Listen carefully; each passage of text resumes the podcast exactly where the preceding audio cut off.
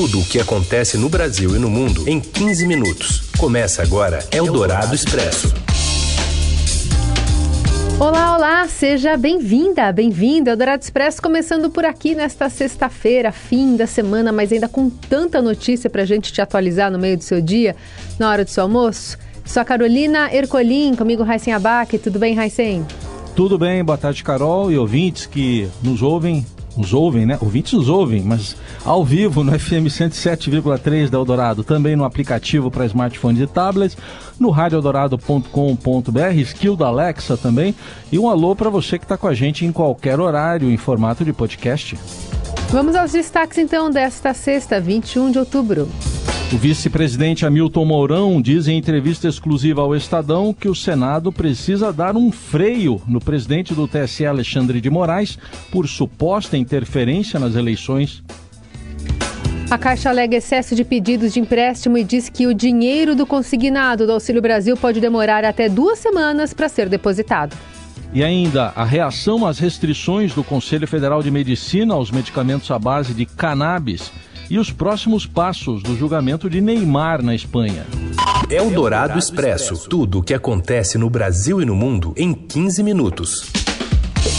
Tribunal Superior Eleitoral remove mais de 300 postagens com o ex-presidente Lula e apenas 10 contra o presidente Bolsonaro. A gente vai até Brasília com Wesley Galzo. O Tribunal Superior Eleitoral determinou a retirada de pelo menos 352 postagens a pedidos das campanhas à presidência da República. A maioria dos conteúdos apagados beneficiou o ex-presidente Luiz Inácio Lula da Silva. Foram suprimidos ao todo 334 links da campanha de Jair Bolsonaro e seus aliados. Já o atual presidente da República conseguiu remover apenas 10 postagens. As demais publicações retiradas beneficiaram os candidatos derrotados no primeiro turno, Ciro Gomes e Simone Tebet. Desde o início da campanha eleitoral, o TSE emitiu 53 decisões de retirada de informação que considerou falsa ou ofensiva a algum candidato à presidência. Na última semana, foram 10 despachos. Reportagens do Estadão já haviam mostrado que o TSE determinou até o último dia 10 de outubro a exclusão de ao menos 334 publicações tidas como notícias falsas pelos ministros que compõem o colegiado. Até aquele momento eram 43 decisões. A corte soma agora 53 ordens de retirada de informação supostamente falsa do ar. Essas decisões marcam o endurecimento do TSE na remoção de conteúdos das propagandas eleitorais e na concessão de direitos de resposta aos candidatos que concorrem à presidência da República. A disparidade entre o número de posts removidos pelo TSE a pedido de cada candidato está ligada à atuação dos escritórios jurídicos contratados pelas campanhas. Advogados do PT intensificaram a atuação na Corte Eleitoral. Já os integrantes do núcleo jurídico de Bolsonaro alegam em conversas reservadas que há uma orientação de não judicializar todos os fatos da campanha para não arranhar o discurso de defesa irrestrita da liberdade de expressão encampado pelo atual governo. Bolsonaro argumenta que seus advogados só devem recorrer à corte quando houver ataques claros à sua honra. Eleito senador pelo Rio Grande do Sul, vice-presidente Hamilton Mourão, do Republicanos, afirmou que vai atuar para que o impeachment de ministros do Supremo Tribunal Federal seja discutido na próxima legislatura. Se há indício forte de crime de responsabilidade, que se abra o processo, afirmou Mourão em entrevista ao colunista aqui da Rádio Dourado e também do repórter do Estadão, Felipe Frazão. No diagnóstico do vice, o ministro Alexandre de Moraes, atual presidente do Tribunal Superior Eleitoral, ultrapassou os limites da sua autoridade e está prevaricando ao atuar como, nas palavras de Mourão, investigador, denunciador e parte ofendida. Na entrevista, Mourão disse que caberia ao Supremo Tribunal Federal dar um freio em Moraes, mas como a corte não fez, o Senado vai ter que fazer isso agora. Do gabinete anexo ao Palácio do Planalto, um espaço que deixará dentro de 72 dias, o general de exército da reserva afirmou que o alto comando não cria ruído político e que as Forças Armadas já teriam se pronunciado caso houvesse alguma irregularidade no primeiro turno das eleições. As campanhas de Lula e Bolsonaro colocam um foco total nos eleitores do Sudeste nesta reta final da disputa pelo Planalto, já que a região concentra 42% dos eleitores deste ano e é onde os dois lados acreditam que há espaço para crescer. Isso porque, entre outros fatores, é a parte do Brasil que mais depositou votos em candidatos que não eram nem Lula nem Bolsonaro no primeiro turno. Só em São Paulo, quase 3 milhões de eleitores votaram em outros nomes. A disputa centrada entre São Paulo, Minas e Rio tem levado a uma sobreposição de agendas dos dois candidatos e seus aliados. Os próximos dois dias serão exemplos claros. Lula e a primeira-dama Michele dividem praticamente o mesmo roteiro. Do Rio, onde ambos fizeram campanha nesta sexta, viajam a Minas, depois fazem atos na região de Belo Horizonte no sábado. Agendas do petista fora do Sudeste foram canceladas. Na campanha de Bolsonaro, São Paulo foi colocado na primeira posição de destinos do presidente, graças ao histórico de votação antipetista e ao tamanho do colégio eleitoral. A dianteira de Tarcísio de Freitas conseguiu, na disputa pelo Palácio dos Bandeirantes, também motivou a campanha bolsonarista, que agora espera que o presidente conquiste ao menos 60% dos votos paulistas. Bolsonaro ainda prepara novas agendas na capital paulista, onde a campanha de Lula fica baseada, contando não apenas com o palanque de Tarcísio, mas também do atual governador do estado, que é Rodrigo Garcia. Bolsonaro estará em São Paulo em ao menos quatro dos últimos dez dias de campanha. Eldorado Expresso. O dinheiro do consignado do Auxílio Brasil, que deveria cair em dois dias, pode demorar até 15 por excesso de solicitações, de acordo com a Caixa. Mais informações com a colunista da Eldorado, Adriana Fernandes. No movimento atípico, famílias de baixa renda que recebem Auxílio Brasil foram informadas pela Caixa que o dinheiro do consignado que contrataram só será depositado depois das eleições.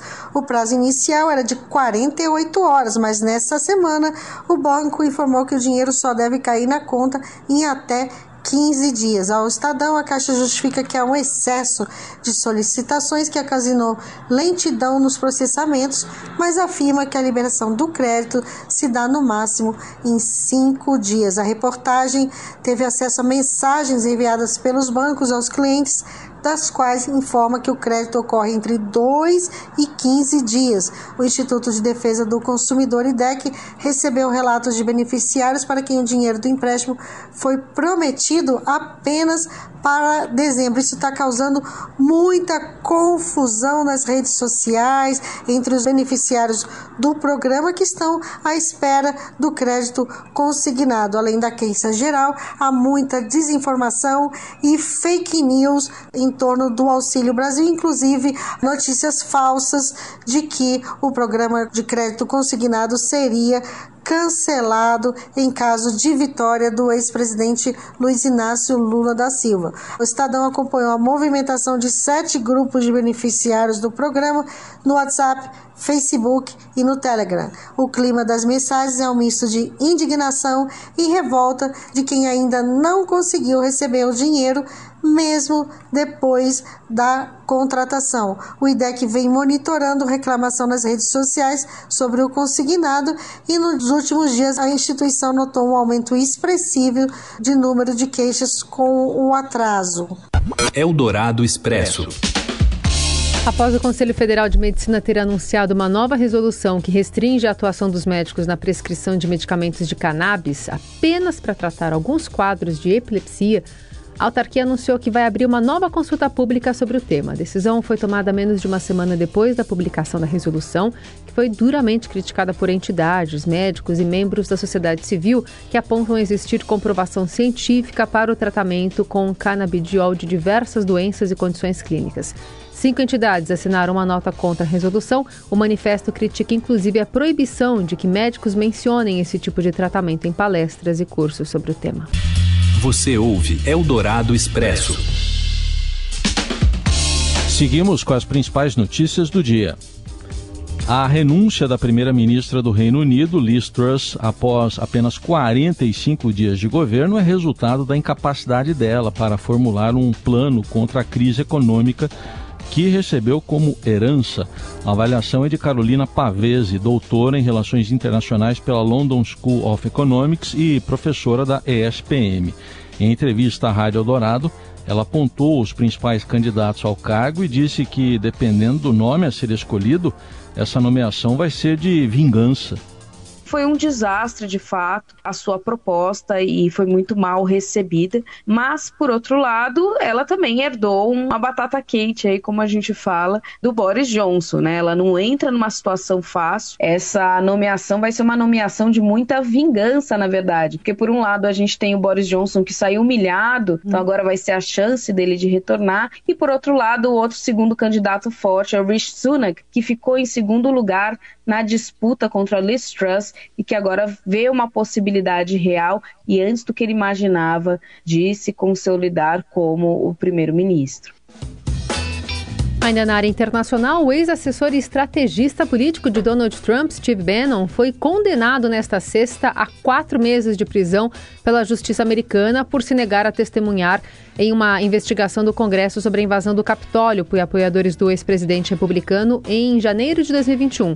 A sentença também prevê uma multa de 6.500 dólares.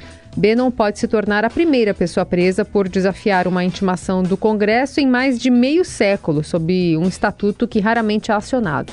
O juiz do Tribunal Federal de Washington, que ficou responsável pelo caso, Carl Nichols, disse que a aplicação da pena ficaria suspensa se a defesa apresentasse recurso. O caso de Bannon provavelmente não será o último nem o único envolvendo o trabalho do Comitê da Câmara dos Estados Unidos que investiga a invasão do Capitólio e eventos relacionados. Eldorado Expresso. E quais serão os próximos passos no julgamento de Neymar na corte espanhola? E o juiz é outro, não é o, não é o juiz que apita. Fala, Robson Morelli. Olá, amigos. Eu quero falar nessa sexta-feira do julgamento do Neymar, que não acabou e tomou toda a semana lá na corte da Espanha. Neymar é julgado por conta da sua transferência do Santos para o Barcelona lá em 2013.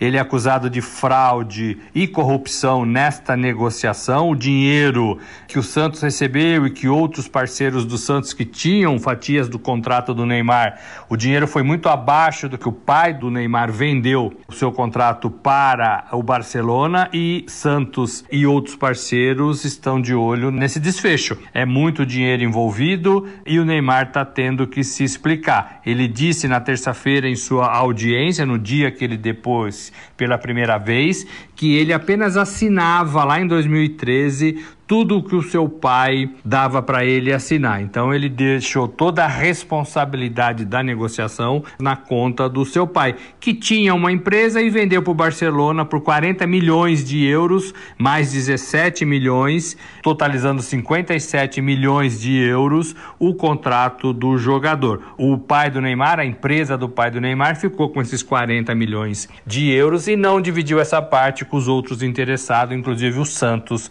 na época com quem o jogador tinha contrato. Esse processo continua nessa semana. Os presidentes de Barcelona, ex-presidentes, vão ser ouvidos para saber como se deu essa transação. A data prevista é que termine no final do mês, depois de sete ou oito sessões, e aí sim sairia um veredito. É pedido uma indenização de 52 milhões à família do Neymar, ao próprio Neymar, e também é pedido um período aí de prisão por essas fraudes de dois anos para o jogador do PSG. Esse caso continua, então, na semana que vem a gente vai acompanhar de perto, bem de perto. É isso, gente. Falei, um abraço a todos, valeu. Eldorado Expresso.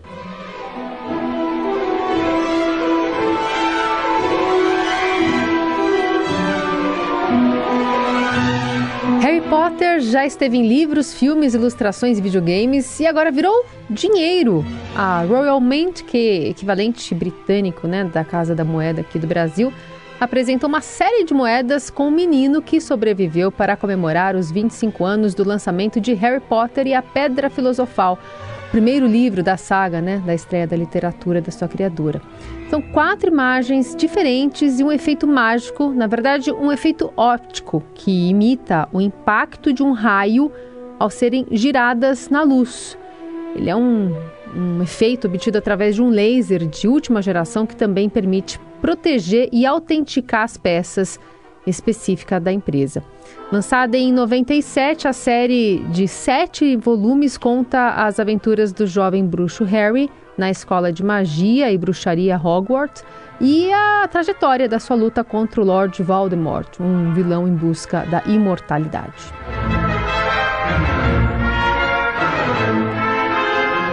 assim que a gente, num passe de mágicas, é, abre o fim de semana para muita gente, né? Um sextou aí para vocês. Eu peguei a vassoura para fazer outras coisas hoje. Também serve. Também Vai serve. deixar um brinco a sua casa. Tá bom. Bom fim de semana a todos. Tchau, até segunda, bom fim de semana. Você ouviu Eldorado Expresso tudo o que acontece no Brasil e no mundo em 15 minutos.